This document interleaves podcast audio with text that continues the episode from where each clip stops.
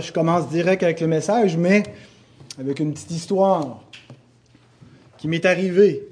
Il n'y a pas si longtemps, je marchais sur la rue et en marchant, j'ai trouvé une montre. Alors je m'approche, je ramasse ça. Waouh, un beau bijou, une Rolex, imaginez-vous. Belle montre, extraordinaire. On ne trouve pas ça tous les jours, en plus de cette valeur-là. Moi, je n'aime pas ça porter des montres, j'aime pas les bijoux, ça me fatigue. Alors j'ai dit, je vais essayer de la vendre à Antoine. Alors, je monte à Antoine, une belle Rolex. Antoine aime beaucoup les bijoux, quoi.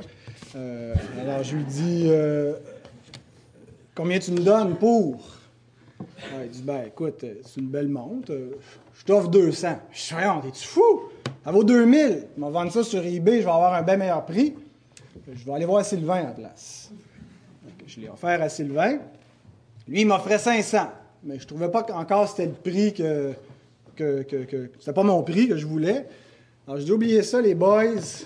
Alors, j'ai marché jusque chez le bijoutier, un bijoutier pas loin sur la rue Saint-Georges, pour voir combien il m'offrirait pour ma, belle Rolex. Et il dit, monsieur, ça vaut pas un sou. C'est une fausse. Ah, j'aurais donc dû la vendre à Sylvain.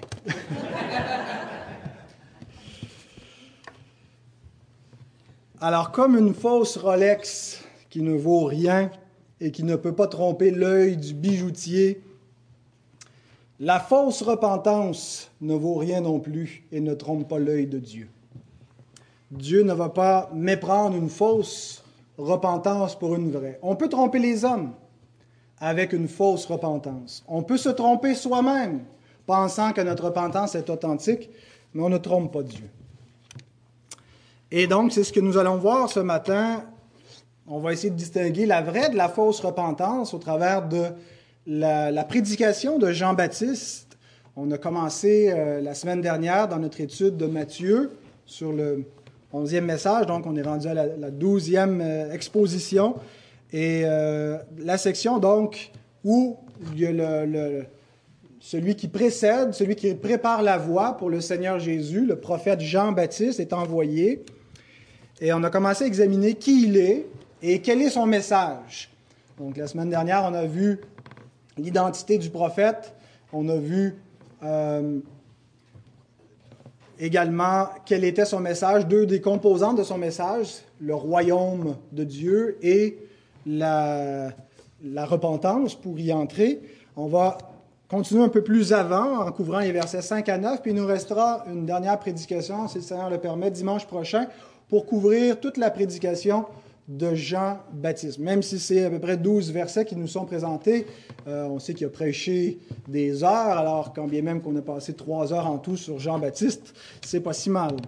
Alors, euh, ce matin, ce qu'on voit en fait, c'est la, la, réponse à la prédication de Jean-Baptiste. On s'est laissé là-dessus la semaine dernière. J'avais encore des notes, je vous ai dit. Il nous restait à voir la réponse, parce que c'est pas tout que d'annoncer le royaume, d'inviter les gens à la repentance. Euh, ce n'est pas juste une prédication à l'indicatif. Il ne peut pas simplement indiquer que le royaume est arrivé, mais il y a un impératif. Il appelle les gens à entrer dans ce royaume en se repentant. Et donc, euh, ce qu'on voit d'entrée de scène, c'est la réponse de la foule. Alors, j'invite justement la foule à se lever pour écouter la parole de Dieu. On se tient euh, debout pour la lecture, donc, de la parole de Dieu tirée de Matthieu 3, 5 à 9. Les habitants de Jérusalem, de toute la Judée et de tout le pays des environs du Jourdain se rendaient auprès de lui. Et confessant leurs péchés, ils se faisaient baptiser par lui dans le fleuve du Jourdain. Mais, voyant venir à son baptême beaucoup de pharisiens et de sadducéens, il leur dit, Race de vipères, qui vous a appris à fuir la colère à venir Produisez donc du fruit digne de la repentance et ne prétendez pas dire en vous-même, Nous avons Abraham pour père. Car je vous déclare que de ces pierres-ci, Dieu peut susciter des enfants à Abraham.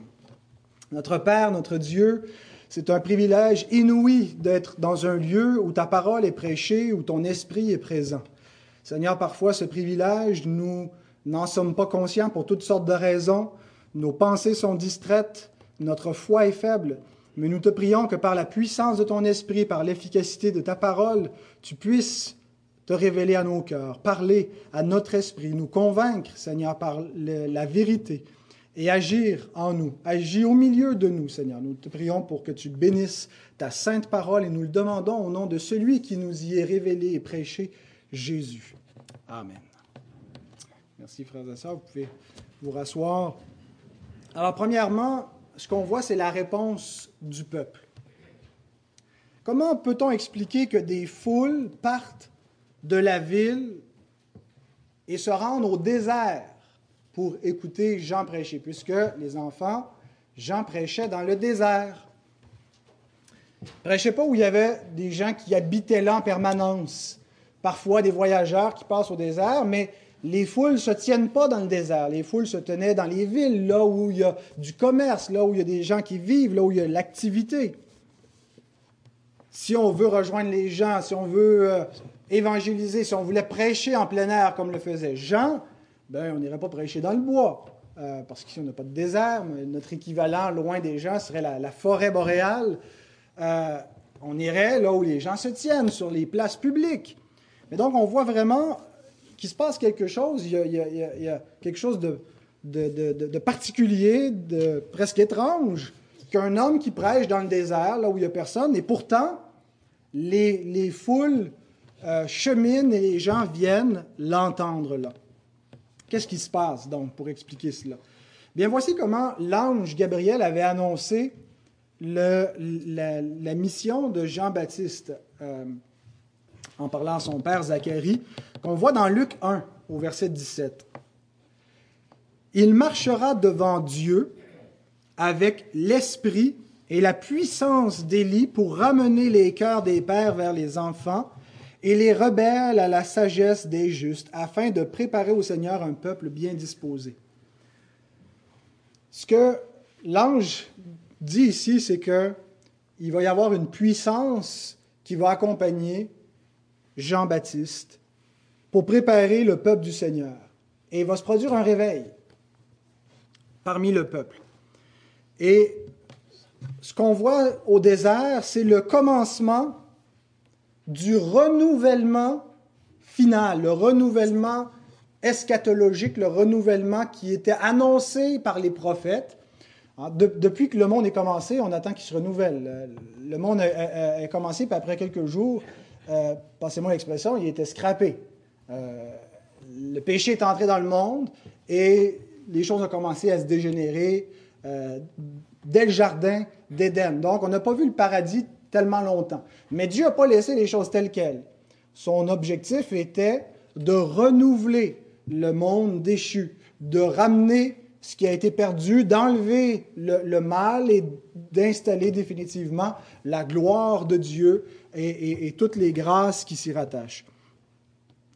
Et ce renouvellement, donc, euh, qui a été promis et promis, qui était sous forme de promesse, maintenant devient une réalité. C'est plus seulement une promesse, le renouvellement commence et c'est la prédication de Jean-Baptiste qui est l'événement instigateur, qui lance l'implantation du royaume de Dieu dans le monde, qui va tout restaurer. Et ce renouvellement final commence dans le désert, commence où tout est mort, où il n'y a pas de vie, où tout est sec, où tout est stérile. Mais Dieu montre par là qu'il fait naître la vie là où elle ne peut pas naître. C'est un miracle qui se produit par la puissance de son esprit et de sa parole.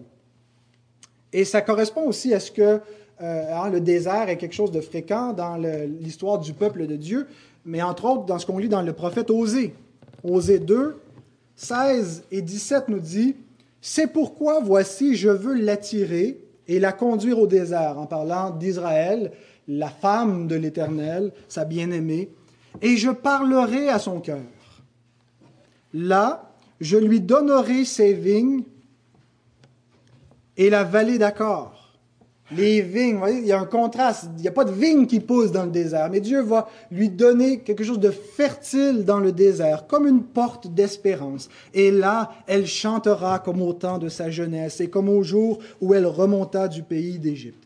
Donc Dieu fait renaître la vie dans le désert, là où tout est aride, Hein, au sortir du jardin d'Éden, tout est, le jardin c'est magnifique, c'est luxuriant, il y a la vie en abondance. Mais là, on est dans le désert. C'est le monde déchu, le monde sec où la mort est, passé, mais Dieu va faire renaître la vie. Et on le voit donc concrètement comment il le fait dans cet événement qui est symbolique. Hein, la prédication de Jean-Baptiste qui va recréer la vie et amener le royaume de Dieu, le royaume qui commence avec cette prédication au désert. Et, c'est un peu comment la façon que Dieu fonctionne dans notre propre vie.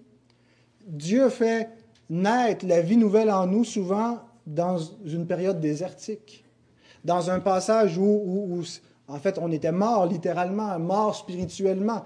Euh, mais c'est souvent au travers de circonstances difficiles, tragiques, de, de souffrances, où Dieu fait renaître l'espoir, où Dieu nous dépouille totalement de toutes nos attentes de, cette vie, de, cette, de, notre condition humaine, et nous offre le paradis à nouveau alors qu'il n'y avait plus de possibilités pour nous. Réfléchissez à comment Dieu, quelles circonstances Dieu a utilisées dans votre vie. Et ce n'est pas toujours des circonstances tragiques. Certains ont pu euh, cheminer depuis l'enfance dans, dans, des, dans les, voies de Dieu et ne se souviennent pas d'un moment de transition. Pas, ça n'a pas été précédé par un épisode désertique. Mais assurément, nous étions tous morts et Dieu nous fait renaître spirituellement. C'est comme notre vie est un désert spirituel et Dieu fait naître la vie. Et donc, Jean-Baptiste, l'événement Jean-Baptiste, tout son, ministère, c'est une période de réveil en Israël. Bon, on le lit rapidement, quelques brides euh, ici et là dans les pages des évangiles, mais euh, on peut imaginer que ça a duré plusieurs mois, peut-être quelques années. Et il est accompagné par la puissance du Saint-Esprit. Pas tellement de miracles qui marquent le ministère de Jean-Baptiste, bien qu'il était avec la puissance d'Élie, on voit beaucoup de miracles dans la vie d'Élie, pas tellement que nous, nous en sont rapportés avec Jean-Baptiste, mais le véritable miracle, ce n'est pas de ressusciter les morts ou de faire pousser des jambes amputées ou de donner la vie aux aveugles, mais de donner la vie aux morts. C'est la régénération, c'est la, vie nouvelle. Et c'est le miracle, la puissance de l'Esprit qui insuffle au travers de la prédication de Jean-Baptiste et qui commence l'établissement du royaume de Dieu, du royaume des cieux. Et le royaume de Dieu ne peut pas s'établir autrement. On ne peut pas établir le royaume de Dieu par les armes. On ne peut pas prendre euh, des, des, armes physiques et euh, faire comme euh, ISIS, l'État islamique, euh, le fait de dire on va conquérir la terre au nom de l'islam et établir le royaume de, de, Mahomet et d'Allah par la puissance militaire. on veut conquérir la terre. Et nous aussi, nous sommes dans une conquête spirituelle, mais c'est avec des armes spirituelles. Le royaume de Dieu ne s'établit pas par la politique, c'est pas en gagnant un parti, puis en, en c'est pas un royaume de, cette terre avec les moyens terrestres. C'est pas en rachetant la culture, c'est par la prédication de la parole de Dieu et par l'Esprit de Dieu que le royaume de Dieu s'établit et gagne du terrain sur la terre. Et donc ce royaume a été implanté et il est là. Il est là, euh, il est implanté dans le monde depuis ce temps euh, et il est dans nos vies. Nous sommes dans le royaume de Dieu. Euh, et bien, et en même temps que nous y sommes, nous l'attendons encore. Hein, c'est le déjà et le pas encore. On a dit un mot là-dessus et on en dira encore bien d'autres. Ce que cela nous montre également, la prédication de Jean-Baptiste qui amène des gens à la repentance, c'est que la vraie repentance, celle qui produit une vraie conversion authentique, pas l'apparence d'une conversion, c'est une œuvre de l'Esprit. Ceux qui l'ont reçu, ceux qui ont reçu la parole incarnée, lesquels sont nés non pas de la chair ni de la volonté de l'homme, mais de Dieu. C'est Dieu qui produit dans les cœurs la vraie repentance authentique. Si vous êtes enfant de Dieu, c'est que l'Esprit de Dieu vous a mené à la repentance. Nous avons répondu à la prédication de la parole, nous avons été convaincus par l'Esprit Saint et nous avons été baptisés. Puisque le baptême est le, le saut visible Hein, la porte d'entrée euh, pour qu'il y ait quelque chose de matériel, quelque chose de, de, visible, de concret. Euh, comme l'Église n'est pas seulement une Église invisible, spirituelle, mais une Église visible, une institution où il y a un regroupement, où il y a des ordonnances qu'on appelle, qu'on appelait euh, à, d'autres temps des sacrements, mais qu'on peut très bien encore appeler comme ça. C'est pas un mauvais mot. N'ayez pas peur de ce mot-là. Donc, des, signes visibles qui euh, démontrent des réalités invisibles. Et donc, Jean baptise ceux qui se repentent et c'est un peu comme la porte d'entrée dans le royaume. Alors, quelques mots sur le baptême de Jean. Est-ce que c'est lui qui a inventé le baptême? Est-ce que le baptême n'existait pas? La notion d'être baptisé, il a sorti ça comme ça, euh, sans que personne ait vu ça venir. En fait, si on lit attentivement l'Ancien Testament, on se rend compte qu'il existe toutes sortes d'ablutions, de purification avec de l'eau qui ressemble étrangement à, un baptême. Ce n'est pas, le baptême chrétien comme tel, mais la notion d'un besoin de purification existait déjà pour les, sacrificateurs, hein, quand ils, s'approchaient pour être consacrés, et même avant de venir offrir euh, à, l'autel les sacrifices, devaient faire des ablutions. Donc il y avait une, une purification rituelle. Mais tout ça montrait le besoin d'une autre purification intérieure, un baptême que seul l'Esprit de Dieu peut opérer, un lavement de notre cœur. Et donc le baptême que Jean opère ici, est un signe de cela. C'est un baptême de repentance qui, qui montre extérieurement, visiblement, ce qui s'est passé au-dedans de nous. Le, baptême de, l'Esprit, dont il sera question quand il va nous parler du Christ, mais ce sera pour la semaine prochaine. Donc le baptême de Jean n'est pas exactement identique au baptême chrétien. Euh, on voit une distinction qui est faite, entre autres, dans le livre des Actes, entre le baptême de Jean et le baptême du Christ, mais ce pas deux choses complètement opposées. Je, pense qu'il faut plutôt le voir comme un, développement, le baptême de Jean, comme le baptême chrétien embryonnaire, qui va se développer pour éventuellement devenir la, plante complète qui a complètement poussé, où on voit le baptême de la repentance, c'est un baptême dans l'ensevelissement avec Jésus. Et c'est un baptême au nom du Père, du Fils et du Saint-Esprit. Alors même si c'est pas exactement ce que Jean colle avec son baptême, je vous baptise dans la mort du Christ et au nom du Père, du Fils et du Saint-Esprit. C'est un baptême de repentance et le baptême complet, le baptême chrétien, bien, euh, est une continuité du baptême que Jean a, commencé à pratiquer, donc en précédant Jésus. Et c'est un baptême pour les croyants. Il baptise les qui sont baptisés? Ceux qui confessent leurs péchés. Confessant leurs péchés, ils se faisaient baptiser. On ne voit aucun autre exemple de baptême dans le Nouveau Testament. Le baptême est pour ceux qui confessent leurs péchés, ceux qui se repentent. Donc, dans ces mouvements de réveil, il se produit une... Euh, euh, euh, on branche beaucoup de choses, il y a beaucoup de gens qui sont attirés parce qu'il y a un événement il y, a, un mouvement de masse, les gens répondent, les gens témoignent. Alors les gens vont en foule auprès du baptiste, mais il n'y a pas que de vraies conversions dans les mouvements de réveil. Et d'ailleurs, quand on lit les, récits qui nous sont rapportés de, euh, des époques de grands réveils, que ce soit à la Réforme ou que ce soit euh, dans le réveil méthodiste avec les, frères Wesley et, les, euh, comment il s'appelait l'autre? Euh, euh, Whitfield. donc, c'est pas les frères Wesley, c'est les frères. voyons. ça, c'était les Wesley, John, John et Charles Wesley. C'était les frères Wesley. Voilà, j'étais dans l'erreur. et donc, ces mouvements-là viennent avec des conversions authentiques, mais aussi avec de fausses conversions. Des gens qui suivent la masse, des gens qui vivent une expérience émotive, qui prennent part jusqu'à un certain point extérieurement avec ce qui se passe. Euh, Hébreu 6 nous parle de telles personnes qui ont eu part au Saint-Esprit, ont eu part à, une œuvre que Dieu faisait en, se greffant, se joignant à l'Église, sans qu'il y ait un changement en eux, dans leur cœur. Euh, et donc, c'est ce qu'on voit au verset 7 euh, à 9 il y a une mixité. Il y a deux catégories de gens qui nous sont présentés, les enfants du serpent et les enfants d'Abraham.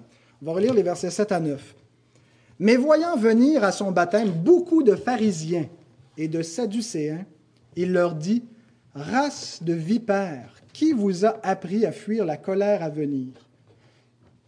Produisez donc du fruit digne de la repentance et ne prétendez pas dire en vous-même, nous avons Abraham pour père.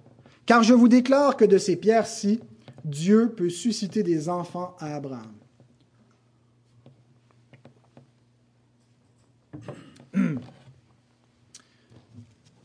Alors, dans quel sens est-ce que les pharisiens et les sadducéens venaient au baptême de Jean? Certains croient qu'ils venaient seulement pour observer ce qui se passe. Voyons que c'est ça, tout le monde part de, Jérusalem, s'en va dans le désert. Bon, il y a la réputation qu'il y a quelqu'un qui est là qui prêche. Alors, ils venaient voir. Ils venaient comme des observateurs, venaient à l'événement du baptême. Mais euh, donc, on se pose la question, pourquoi est-ce que Jean leur dit qui vous a appris à fuir la colère, à venir. Donc, il semble venir pas seulement pour voir, mais pour, jusqu'à un certain point, participer, se faire baptiser. Donc, le sens le plus logique, c'est qu'il venait à son baptême pour être baptisé par lui. Ce qui est le plus vraisemblable, c'est que Jean voit qu'il y en a beaucoup qui suivent la masse et qui croient qu'il y a une, que la colère est à venir, qu'il y a un jugement à venir, qui croient que la colère de Dieu est devant. Et donc, elle vient avec le royaume. Le royaume vient avec le jugement de Dieu. Hein, il n'y a, pas juste des bonnes nouvelles qui viennent avec ce royaume. Hein. Et quand il nous est parlé du jour de l'éternel et de ce grand jour, il nous en est parlé aussi comme quelque chose de sombre, quelque chose qui effraie. Et donc, il y a un jugement qui vient. Et on va voir une manifestation de ce jugement très rapidement avec l'arrivée du royaume à la croix du calvaire, qui est un signe du jugement final de Dieu également. Mais donc, Jean dit qu'il y a une colère. La colère de Dieu, elle est là. Elle vient avec le royaume. Et, il a dit, qui vous a appris à fuir cette colère? Parce qu'il semble qu'ils veulent éviter la colère sans véritable repentance. Dieu discerne le vrai du faux. On ne trompe pas un bijoutier avec une fausse Rolex, on ne trompe pas Dieu avec une fausse repentance. Alors, si on regarde les pharisiens et les sadducéens, extérieurement, ils semblent être des enfants d'Abraham. Ils sont les descendants d'Abraham. Il est dit toutes sortes de choses, toutes sortes de promesses pour les descendants d'Abraham.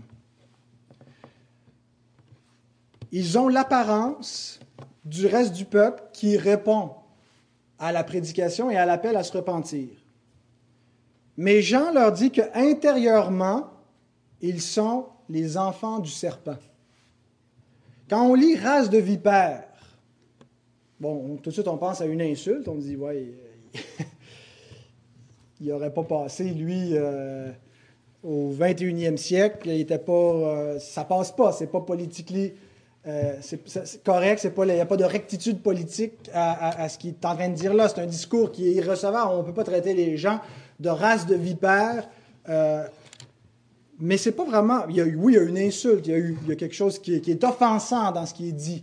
Mais au-delà de l'insulte, il y a une réalité théologique. Ce que Jean est en train de dire, il parle de leur nature. Et il se réfère à quelque chose. C'est, pas, il ne dit pas ça dans le vide. Il se réfère à la descendance du serpent, qu'on voit immédiatement dans le, dans le jardin d'Éden, quand Dieu parle au serpent, puis il lui dit qu'il va mettre inimitié entre ta descendance et la descendance de la femme. Et donc, il y a deux descendances dans l'humanité. On parle, il y a deux natures. Il y a la nature des enfants de Dieu, qui est une nature renouvelée, puis il y a la nature déchue, qui est selon le serpent. Alors quand il parle de la race de vipères, ce n'est pas simplement une insulte, mais c'est une référence au fait qu'ils sont dépravés et que le diable est leur père. Le problème avec l'être humain, ce n'est pas tellement ce que nous faisons. C'est un problème ce que nous faisons. Notre péché est un problème. Mais vous savez, nous ne sommes pas pécheurs parce que nous faisons des péchés. Nous faisons des péchés parce que nous sommes pécheurs. C'est bien différent. Comprenez-vous la différence? Notre nature pécheresse engendre nos actions pécheresses. Ce n'est pas nos actions qui font de nous des pécheurs. C'est nos actions révèlent ce que nous sommes, révèlent notre identité profonde.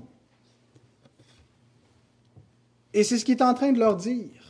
Vous pensez que vous êtes des fils d'Abraham, vous pensez que vous êtes les enfants de Dieu, mais en réalité, votre nature est celle des enfants du diable. Vous êtes les fils du serpent, une race de vipères. Le mot race veut dire ce qui a été engendré par le fruit, la progéniture, la postérité. Vous êtes la postérité du diable. Et si nous ne reconnaissons pas cela, si nous n'arrivons pas à voir que, au-delà de nos actions mauvaises, notre nature mauvaise, il est impossible que nous produisions du fruit digne de la repentance. La vraie repentance ne consiste pas simplement à se repentir de ses actions. Je te demande pardon, Dieu, j'ai dit du mal. Je te demande pardon, j'ai volé. J'ai triché, j'ai trompé, j'ai euh, euh, péché au niveau de ma sexualité, j'ai blasphémé. Nos actions sont coupables. Mais nous devons voir au-delà, qu'est-ce qui les cause? C'est cette nature impie, c'est ce cœur idolâtre, c'est cette nature en amour avec le péché. Et c'est de cela dont, dont on doit se repentir, c'est de cela dont on doit avoir honte, qu'on doit confesser devant Dieu. Les pharisiens savaient qu'ils étaient des pécheurs, prétendaient pas être des saints, prétendaient pas ne jamais transgresser la loi, mais ne se voyaient pas comme des fils du diable se voyant eux-mêmes comme les fils d'Abraham, comme des pécheurs d'une autre catégorie, bien moins pire que le reste des hommes. Les hommes, les autres sont une engeance de vipères, mais pas nous. Des pécheurs moins pires, qui ont besoin de moins grande repentance. Donc, ils pouvaient confesser leurs fautes, mais pas vraiment se repentir. Pas vraiment arriver au point où ils reconnaissent leur nature déchue, qui n'a rien à faire, qui est complètement désespéré, qui ne leur reste plus qu'à obtenir la grâce de Dieu, autrement ils sont cuits. Ils croyaient être la postérité d'Abraham. Nous avons Abraham pour père. Les enfants d'Abraham ne sont pas les enfants du serpent. Et ce que Jean-Baptiste leur dit est vrai non seulement de eux, mais de tout homme, selon leur nature. L'apôtre Paul nous dit dans Éphésiens 2, 1 à 3 que les élus qui sont convertis étaient autrefois des enfants de colère, suivant le prince de ce monde comme tous les autres. C'est dans leur nature, c'était leur race, c'était leur état, leur condition spirituelle, morts dans leurs offenses. Donc, quand il dit race de vipères, le voyons pas simplement comme Ah, ça c'est juste pour les hypocrites de pharisiens. Ça s'applique à nous, selon notre nature pécheresse, c'est ce que nous sommes de la race du serpent. Et ce qui caractérise les enfants du serpent lorsqu'ils deviennent religieux, lorsqu'ils répondent à la prédication de la parole de Dieu, c'est ceci. Ils ne viennent pas en se repentant de leur vraie nature, en voyant à quel point le mal est enraciné en eux, qu'ils sont sales, qu'ils sont mauvais, ne viennent pas honteux de cela, repentant et, suppliant Dieu d'avoir compassion d'eux de les délivrer d'eux-mêmes, ils viennent pour éviter la colère. Ils viennent pour éviter le jugement à venir. Tout ce qu'ils veulent, c'est ne pas périr. Ils ne viennent pas avec un véritable regret, une compréhension de ce qu'ils sont et de ce qu'ils ont fait. Ils ne voient pas la gravité de leur péché. Ce qui les caractérise, c'est qu'ils sont incapables de produire du vrai fruit de la repentance. Ils sont capables de confesser du bout des lèvres qu'ils sont des pécheurs. Ils sont capables de rectifier certains comportements, de, renoncer à certaines dépendances. Ça, ils sont capables de le faire. La chair est capable jusqu'à un certain point de donner l'apparence d'une conversion. Mais ce n'est pas une œuvre de l'esprit. Ce n'est pas une vraie repentance où ils, comprennent l'état de leur nature, ils la confessent à Dieu et ils reçoivent par la puissance de Dieu une nature nouvelle qui mène à une vraie repentance, où on se détourne vraiment du, chemin où on allait pour aller dans une autre direction. C'est pas où on est rendu qui compte, c'est là où on va, c'est quelle orientation qu'on a, dans quelle direction nous cheminons. Il y a des gens qui ne sont pas régénérés, qui agissent mieux que des gens qui sont régénérés, mais ils s'en vont dans des directions opposées.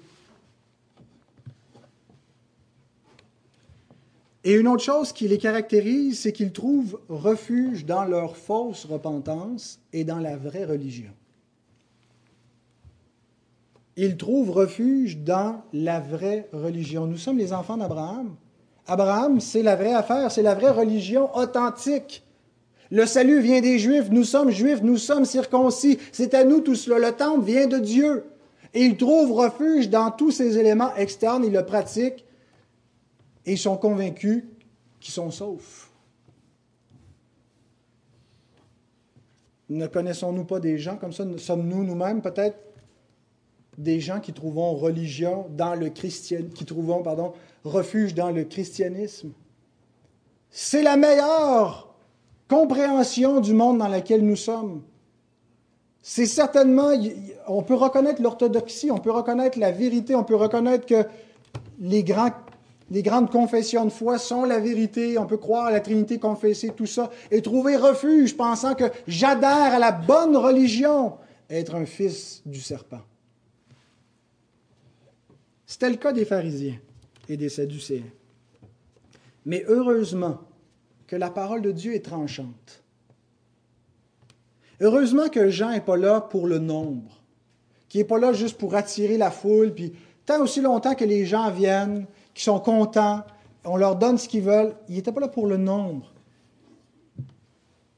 La parole de Dieu est tranchante, plus qu'aucune épée à deux tranchants. Elle peut partager âme et esprit, jointure et moelle. Qu'est-ce que ça veut dire? Ça veut dire qu'elle vient pénétrer dans le cœur, séparer la vraie de la fausse conversion. Elle vient débusquer les pécheurs là où ils se cachent. Et parfois donc, ils se cachent dans le temple de Dieu. Et Jean-Baptiste ne leur dit pas, il n'y a aucun espoir pour vous. Retournez-vous d'où vous venez. Allez-vous-en, il n'y a rien à faire pour vous, vous êtes race de vipères. Pourquoi est-ce qu'il leur dit ça? Pourquoi est-ce qu'il leur dit la vérité en pleine face? Pourquoi est-ce qu'il leur dit qu'ils sont de la descendance du serpent? Pour les amener à une vraie repentance pour qu'ils ne trouvent pas refuge dans une fausse assurance, pour qu'ils voient le véritable état de leur cœur, qu'ils le reconnaissent et que vraiment ils se repentent. Et gloire à Dieu pour la clarté et, l'efficacité de sa parole pour pénétrer les cœurs.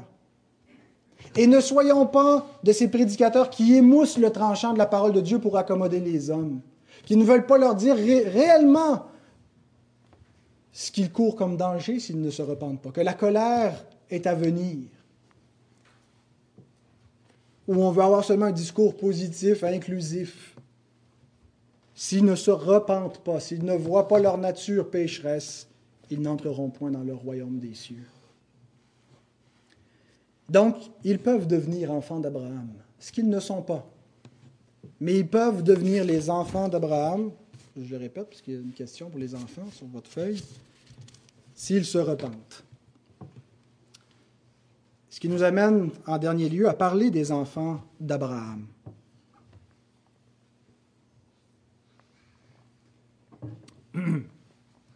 Est-ce que les Juifs étaient les enfants d'Abraham ou pas? Être juif, est-ce être la postérité d'Abraham? Question compliquée. En fait, c'est compliqué parce que oui, et ça dépend ce qu'on veut dire. Oui dans un sens et non dans un autre. Et écoutez très attentivement les distinctions qui vont être faites.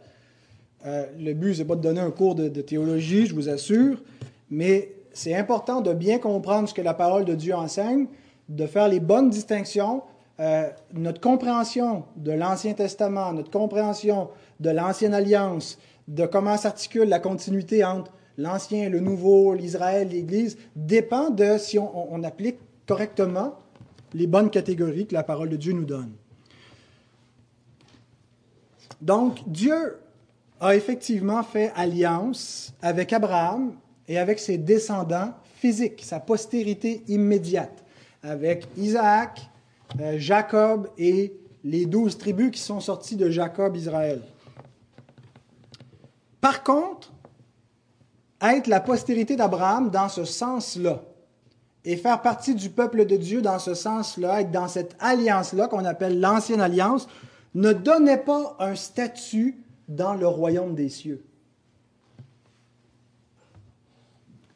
La nation d'Israël était bel et bien un royaume. Elle est appelée un royaume. Un peuple que Dieu a choisi parmi tous les peuples, qu'il a mis à part, par lequel il a amené son salut, spécifiquement la postérité au singulier d'Abraham, le Christ. Mais elle était donc un royaume et elle était appelée en ce sens-là peuple de Dieu. Israël est appelé le peuple de Dieu. Mais ce que veut dire être le peuple de Dieu dans le contexte de l'Ancienne Alliance et dans le contexte de la Nouvelle Alliance, c'est deux choses différentes. C'était à des fins terrestres que Israël était un royaume, peuple de Dieu, et à des fins symboliques, typologiques, qui pointaient vers une autre réalité. C'était l'ombre. C'était l'ombre du royaume de Dieu. Maintenant, on n'est plus dans l'ombre du royaume, on est dans le royaume.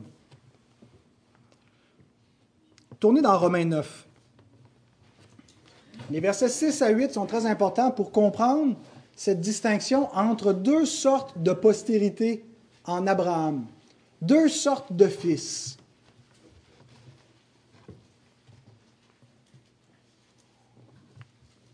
Romains 9, 6 à 8.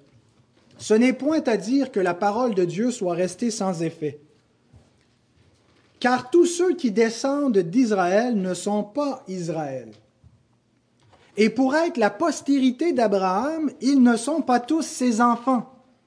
Mais il est dit, en Isaac, sera nommé pour toi une postérité. C'est-à-dire que ce ne sont pas les enfants de la chair, les enfants physiques, qui sont les enfants, qui sont enfants de Dieu, mais que ce sont les enfants de la promesse, on pourrait dire même les enfants de l'esprit, qui sont regardés comme la postérité. Abraham est le père de deux postérités. Et là, ce n'est pas la postérité du serpent et la postérité de Dieu. Dans les fils d'Abraham, il y a deux distinctions, deux sortes de fils d'Abraham. Au départ, on est tous fils du serpent, mais ce n'est pas dans cette distinction-là que, Tantôt, on, on comparait la postérité du serpent avec la postérité d'Abraham. C'est une première comparaison. Mais là, à l'intérieur de la postérité d'Abraham, il y a une autre distinction qui est faite. Est-ce que vous me suivez? Il y a deux types de postérité, deux types de fils à Abraham. Une postérité physique et une postérité spirituelle. Des enfants qui descendent de lui physiquement, qui sont ses fils engendrés de génération en génération par la lignée d'Isaac, et les enfants spirituels d'Abraham qui se retrouvent dans toutes les familles de la terre. Parce que c'est à Abraham que Dieu a annoncé l'Évangile, qui a promis le Christ. Et tous ceux qui croient au Christ sont fils de Dieu, fils d'Abraham, parce qu'ils sont les frères de Christ. Ils sont unis à lui, donc ils sont la postérité spirituelle d'Abraham. Donc, vous voyez, il y a deux postérités en Abraham. Les descendants physiques, qui sont les Juifs, la nation d'Israël, et les descendants spirituels, qui sont l'Israël spirituel, les fils spirituels, qui ne sont pas limités à une ethnie particulière, à un royaume, mais qui sont composés de toutes les nations, de toutes les langues, de tous les peuples. Et ces deux postérités sont dans deux royaumes. Il y avait le royaume terrestre d'Israël sous l'Ancienne Alliance, et le royaume céleste, le royaume des cieux. Et même s'ils sont comme entremélangés, même si le royaume des cieux a été révélé sous le royaume terrestre d'Israël et attendu par le royaume terrestre d'Israël, il demeure deux choses distinctes, même s'ils étaient entrelacés pour un temps. Et ultimement, ces deux postérités, deux royaumes, relèvent de deux alliances séparées. L'ancienne et la nouvelle. Deux alliances qui sont distinctes. ne sont pas opposées entre elles, mais elles n'offrent pas la même chose. L'ancienne alliance était faite avec les descendants physiques d'Abraham et offrait un statut dans le royaume d'Israël qui était là pour un temps en plaçant toute la postérité d'Abraham sous une loi rigide jusqu'à temps que la postérité promise viendrait accomplir la loi pour sauver le monde et placer définitivement la postérité d'Abraham sous une nouvelle alliance, une alliance qui prendrait jamais fin, parce que l'ancienne alliance a pris fin. Et on ne peut plus dire que l'Israël moderne, l'Israël d'aujourd'hui, est peuple de Dieu et est en alliance avec lui parce que l'ancienne alliance, par laquelle Israël était peuple de Dieu, a pris fin cette alliance. Alors si on regarde Israël dans l'Ancien Testament, on voit toujours ces deux peuples, ces deux postérités d'Abraham. Et parfois, la même personne peut être les deux.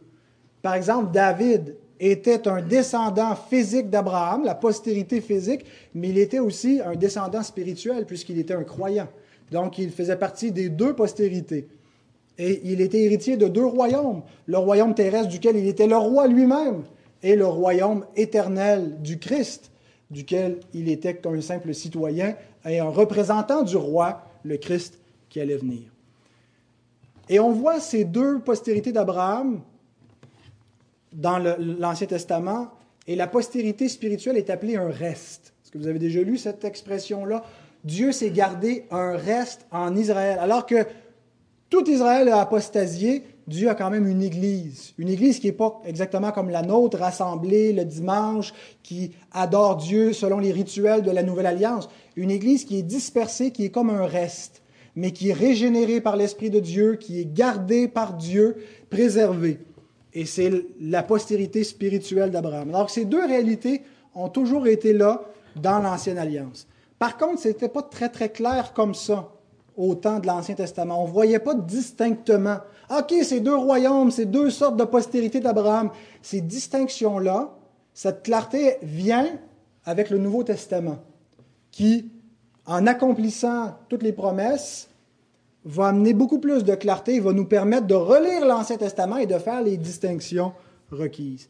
Mais avant que que le Christ vienne, avant que tout soit accompli, les deux postérités sont mélangées dans les ombres passagères de l'Ancien Testament et on ne peut pas distinguer extérieurement clairement qui appartient à qui. Et c'est pour ça que quand les pharisiens s'approchent, ils viennent pensant être de la postérité d'Abraham, et dans un sens, ils le sont. Ils font partie du peuple de Dieu de manière externe, ils appartiennent à cette ancienne alliance-là, mais qui leur donne aucun statut dans le royaume des cieux, qui font pas d'eux les enfants spirituels d'Abraham. C'est pas suffisant. Ils doivent naître de nouveau pour être enfants d'Abraham, pour devenir enfants de Dieu. Mais quand les temps ont été accomplis, et les temps ont été accomplis par la providence de Dieu au moment de l'incarnation de notre Sauveur, quand les temps ont été accomplis, quand Dieu a jugé que tout était mûr, que tout était bien placé, qu'il avait bien orchestré tout, tout, son plan dans les nations et en Israël en particulier, qui avait répandu son peuple un peu partout, qui avait l'attente messianique, il a envoyé son Fils dans le monde. Il a envoyé la semence qui vient implanter le royaume de Dieu, le roi. La petite semence qui vient comme quelque chose d'insignifiant que personne ne va voir. On attendait le royaume de Dieu comme quelque chose qui allait tomber du ciel. On ne pourra pas le manquer mais il l'envoie comme quelque chose qui semble invisible, insignifiant, et qui va remplir la terre, qui va conquérir le monde. Quand les temps ont été accomplis, Dieu envoie, et le royaume de Dieu naît en Israël. Pour les Juifs, premièrement. C'est à eux, premièrement, qu'il est donné. C'est eux qui devaient le recevoir. Il n'est pas exclusivement pour eux, mais c'est à eux, premièrement. C'est eux qui étaient les premiers héritiers. Ils étaient les architectes du peuple de Dieu qui, qui attendaient ce plan. Et à partir du moment où le royaume est implanté, avec la prédication de Jean et bientôt avec celle de notre Sauveur, il y a un tri qui va s'opérer au milieu du peuple de l'Ancienne Alliance, où on va commencer à distinguer entre le blé et la paille, entre l'ivraie et, le bon blé. Jusqu'alors, tout est comme mixte dans la postérité, la descendance d'Abraham. Il y a des sauvés, il y a des non-sauvés. C'est un, peuple avec une vocation terrestre, mais il y en a qui ont une vocation céleste parmi eux. Mais dès que le royaume s'implante, il y a une séparation qui va se faire. Un jugement qui commence à s'opérer dans la maison de Dieu et qui commence à trier entre la vraie descendance d'Abraham, les vrais fils, et la descendance du serpent, les non régénérés, qui sont fils d'Abraham dans un sens, mais pas dans l'autre. Et donc, dans cette période de ministère, on voit une image du jugement final. On va y revenir la semaine prochaine, mais Jean nous annonce tout de suite quelqu'un qui vient pour apporter le jugement final. Il vient pour, avec son van à la main, il va trier, il va brûler la paille, mais ce jugement final commence en Israël. Israël qui est comme une image de, de toutes les nations qui sont appelées, mais le jugement commence en Israël. Parmi ceux qui, il y en a qui vont recevoir le royaume et qui vont y être implantés pour l'éternité, et d'autres pour lesquels le feu éternel est réservé. Et tout cela se, produit dans le laps de la vie de Jésus euh, et, avec sa résurrection et les événements qui sont, qui sont subséquents. Et c'est pour ça, donc, quand on lit les pages du Nouveau Testament, on a l'impression que la fin du monde est arrivée. Bien, elle est arrivée dans un sens, mais pas dans l'autre. C'est juste une image du jugement final qui commence, mais qui est encore à venir. Alors, verset 9, il leur dit, Ne prétendez pas dire en vous-même, nous avons Abraham pour père, car je vous déclare que de ces pierres-ci, Dieu peut susciter des enfants à Abraham. Il y a un contraste qui est donné entre les fils et les pierres, en deux mots, mais il y a un jeu de mots qu'on échappe euh, en français. En hébreu, le mot fils, banim, et pierre, abanim. Ça se ressemble. Jésus parlait probablement araméen, mais là encore, ça se ressemble. Benaya, Benaya, euh, les fils des pierres. Donc, il y a un jeu de mots où il compare les fils aux pierres. Les pierres nous rappellent la stérilité de Sarah et d'Abraham.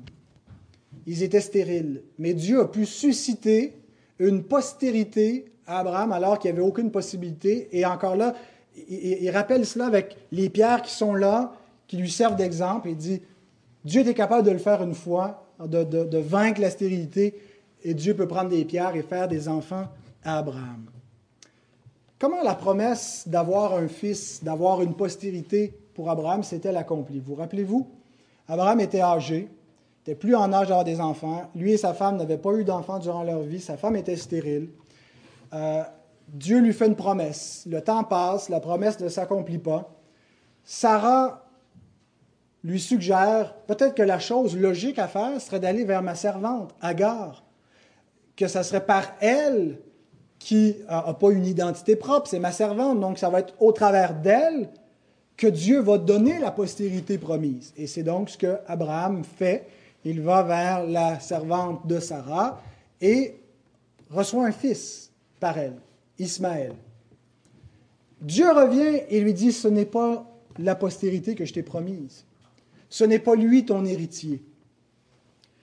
Et Dieu annonce que sa femme aura dans sa vieillesse un fils. Et que même si c'est impossible, il y a une stérilité, autant, elle est autant stérile que le sont les pierres, Dieu va faire naître un enfant. Qu'est-ce qu'Abraham peut faire autre que de croire, que d'avoir foi en la puissance de Dieu, de s'attendre que Dieu va faire quelque chose, et Dieu fait quelque chose.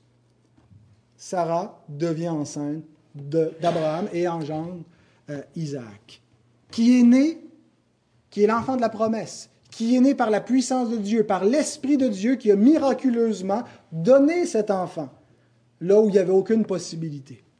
Et l'apôtre Paul regarde cela et il voit une allégorie. Vous avez peut-être déjà lu ça dans Galates chapitre 4. Ça va être lu tantôt dans le temps de prière. Galates 4, où il nous dit que ces choses sont allégoriques. Ça veut dire que euh, c'est un événement historique qui s'est produit, mais en même temps qui symbolisait quelque chose d'autre. Derrière cet événement, il y a un symbole. Voici ce que ça représente. Ces deux femmes représentent deux alliances différentes, deux réalités en Abraham différentes, et représentent aussi deux façons différentes d'essayer de devenir héritier de Dieu. Agar représente l'effort humain pour accomplir ce que Dieu a promis qui peut juste s'obtenir par grâce et par sa puissance. La chair qui essaie d'accomplir ce que seul Dieu peut donner. La chair qui essaie d'obtenir l'effet de la parole de Dieu et qui ne le peut pas. Et donc, il dit Agar représente le mont Sinaï, l'alliance sinaïtique qui qui, qui, qui, qui, est une loi qui place le peuple sous l'esclavage, comme Agar était esclave, et sous l'esclavage de la loi, et qui lui dit, essaie d'obéir, parce que celui qui mettra ces choses en pratique vivra par elles. Mais le but de tout cela, le but de cette loi, c'était de conduire à Christ, de montrer à l'homme qui est incapable d'obéir à Dieu, qui ne peut pas par la chair, par lui-même, par ses œuvres, obtenir l'effet de la promesse. Il ne peut pas obtenir une place dans le royaume, il ne peut pas être justifié devant Dieu et entrer dans le royaume des cieux. Et donc il est placé sous cet esclavage-là pour qu'il désespère de lui-même et qu'il se tourne vers celui qui va accomplir la loi, Jésus. Celui, la postérité d'Abraham, qui va garder l'alliance et qui va obtenir la bénédiction. Tandis que de l'autre côté, Sarah représente l'enfant de la promesse, la grâce, celui qui est donné par pure grâce que Dieu seul peut accomplir. L'homme ne peut pas le faire, l'homme ne peut pas lui-même, par son obéissance, se faufiler, se trouver une place dans le royaume. C'est Dieu qui va l'accomplir par sa puissance, par la grâce. Et donc Paul dit aux Galates, ces choses sont allégoriques et elles sont là pour que vous compreniez la différence entre la loi et l'Évangile. La différence entre être la postérité physique d'Abraham et la postérité spirituelle. Vous mettez votre confiance en la chair, vous mettez votre confiance dans les œuvres, dans votre religion, dans votre justice, mais tout cela mène à l'esclavage. Parce que regardez ce qui est arrivé à Agar et son fils. Elle n'héritera pas. Chasse cette femme et Ismaël parce qu'elle ne recevra pas l'héritage. Tandis que le fils de la promesse, c'est lui l'héritier. Il est fils de la femme libre de la nouvelle alliance et reçoit un royaume qui n'est pas temporaire, dans lequel on n'est pas esclave, dans lequel on est fils et qui est un royaume éternel. Qui est cette postérité spirituelle? Ça a toujours été la même. Tous ceux qui produisent du fruit digne de la repentance. Tous ceux qui se détournent d'eux-mêmes pour croire au Christ tous ceux qui se sont tournés vers Yahweh, vers l'Éternel, pour obtenir de lui le salut, et qui n'ont pas mis leur confiance en eux-mêmes. Et parmi eux, il y a les fils d'Abraham physiques, mais la porte est ouverte à toutes les nations. Et probablement qu'en parlant des pierres desquelles Dieu peut susciter une postérité à Abraham, Jean indiquait peut-être par là que les païens allait entrer, allait devenir la postérité d'Abraham. Ceux pour qui ce n'était pas naturel, ceux qui ne semblent pas être la, la postérité, qui n'ont pas de lien avec Abraham, vont devenir sa postérité. Nous étions stériles comme le désert. Nous étions des pierres mortes, mais sommes devenus des pierres vivantes. Sommes devenus des fils, fils de Dieu, fils d'Abraham en Jésus-Christ. Comment devenons-nous des enfants d'Abraham? Par notre union au Christ. Et c'est exactement ce que Paul enseigne dans Galates 3, versets 26 à 29. Car vous êtes tous fils de Dieu par la foi en Jésus-Christ. Vous tous qui avez été baptisés en Christ, vous avez revêtu Christ. Il n'y a plus ni juif ni grec, il n'y a plus ni esclave ni libre, il n'y a plus ni homme ni femme. Car tous vous êtes un en Jésus-Christ. Il n'y a plus de statut externe qui détermine notre place dans le royaume, ce n'est pas notre genre, ce n'est pas notre ethnie, mais c'est notre union au Christ. Et si vous êtes à Christ, vous êtes donc la postérité d'Abraham, les fils d'Abraham, héritiers selon la promesse. Les héritiers de quoi? Les héritiers du royaume, les héritiers de la cité éternelle qu'Abraham attendait. Elle est pour nous. Dernière question avant de clore. Pourquoi la repentance? Pourquoi se repentir? Pourquoi c'est le message sur lequel Jean-Baptiste insiste, qui semble être la condition pour être un enfant d'Abraham et pour entrer dans le royaume des cieux? Ceux qui ne se repentent pas, même s'ils sont les descendants physiques d'Abraham, ne peuvent pas entrer. Ceux qui se repentent sont les vrais enfants d'Abraham et entrent dans le royaume. La repentance en elle-même donne rien. La repentance, finalement, c'est juste d'être honnête puis de reconnaître une chose, c'est de reconnaître ce que nous sommes vraiment. C'est de se voir tel que nous sommes sans essayer de le justifier, sans essayer de l'habiller, de l'embellir, de le cacher, de le dénoncer ouvertement, de le dire, de le confesser. Ça donne rien. Mais c'est absolument nécessaire. Pourquoi? Pour recevoir celui que Jean-Baptiste annonce. Tant aussi longtemps qu'on ne se voit pas comme perdu, qu'on ne voit pas qu'on est les fils du serpent, qu'on est une postérité perdue, peu importe quel a été notre statut, que nous aurions été les fils physiques d'Abraham, tant aussi longtemps qu'on ne se voit pas comme perdu puis qu'on n'a plus aucune attente de nous-mêmes, ben, il nous reste encore de l'espoir pour chercher par notre religion, par nos œuvres, par nos efforts à entrer.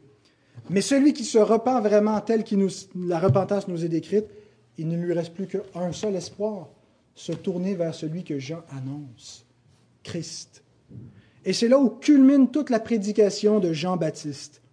La repentance en elle-même apporte rien. Ce qu'elle permet, c'est de se tourner vers Jésus. C'est désespérer suffisamment de soi pour recevoir celui qui était annoncé par les prophètes. La loi nous conduit au Christ. C'est ça son but. Il est un pédagogue pour dire, il n'y a plus rien à espérer en toi, tourne-toi vers Jésus.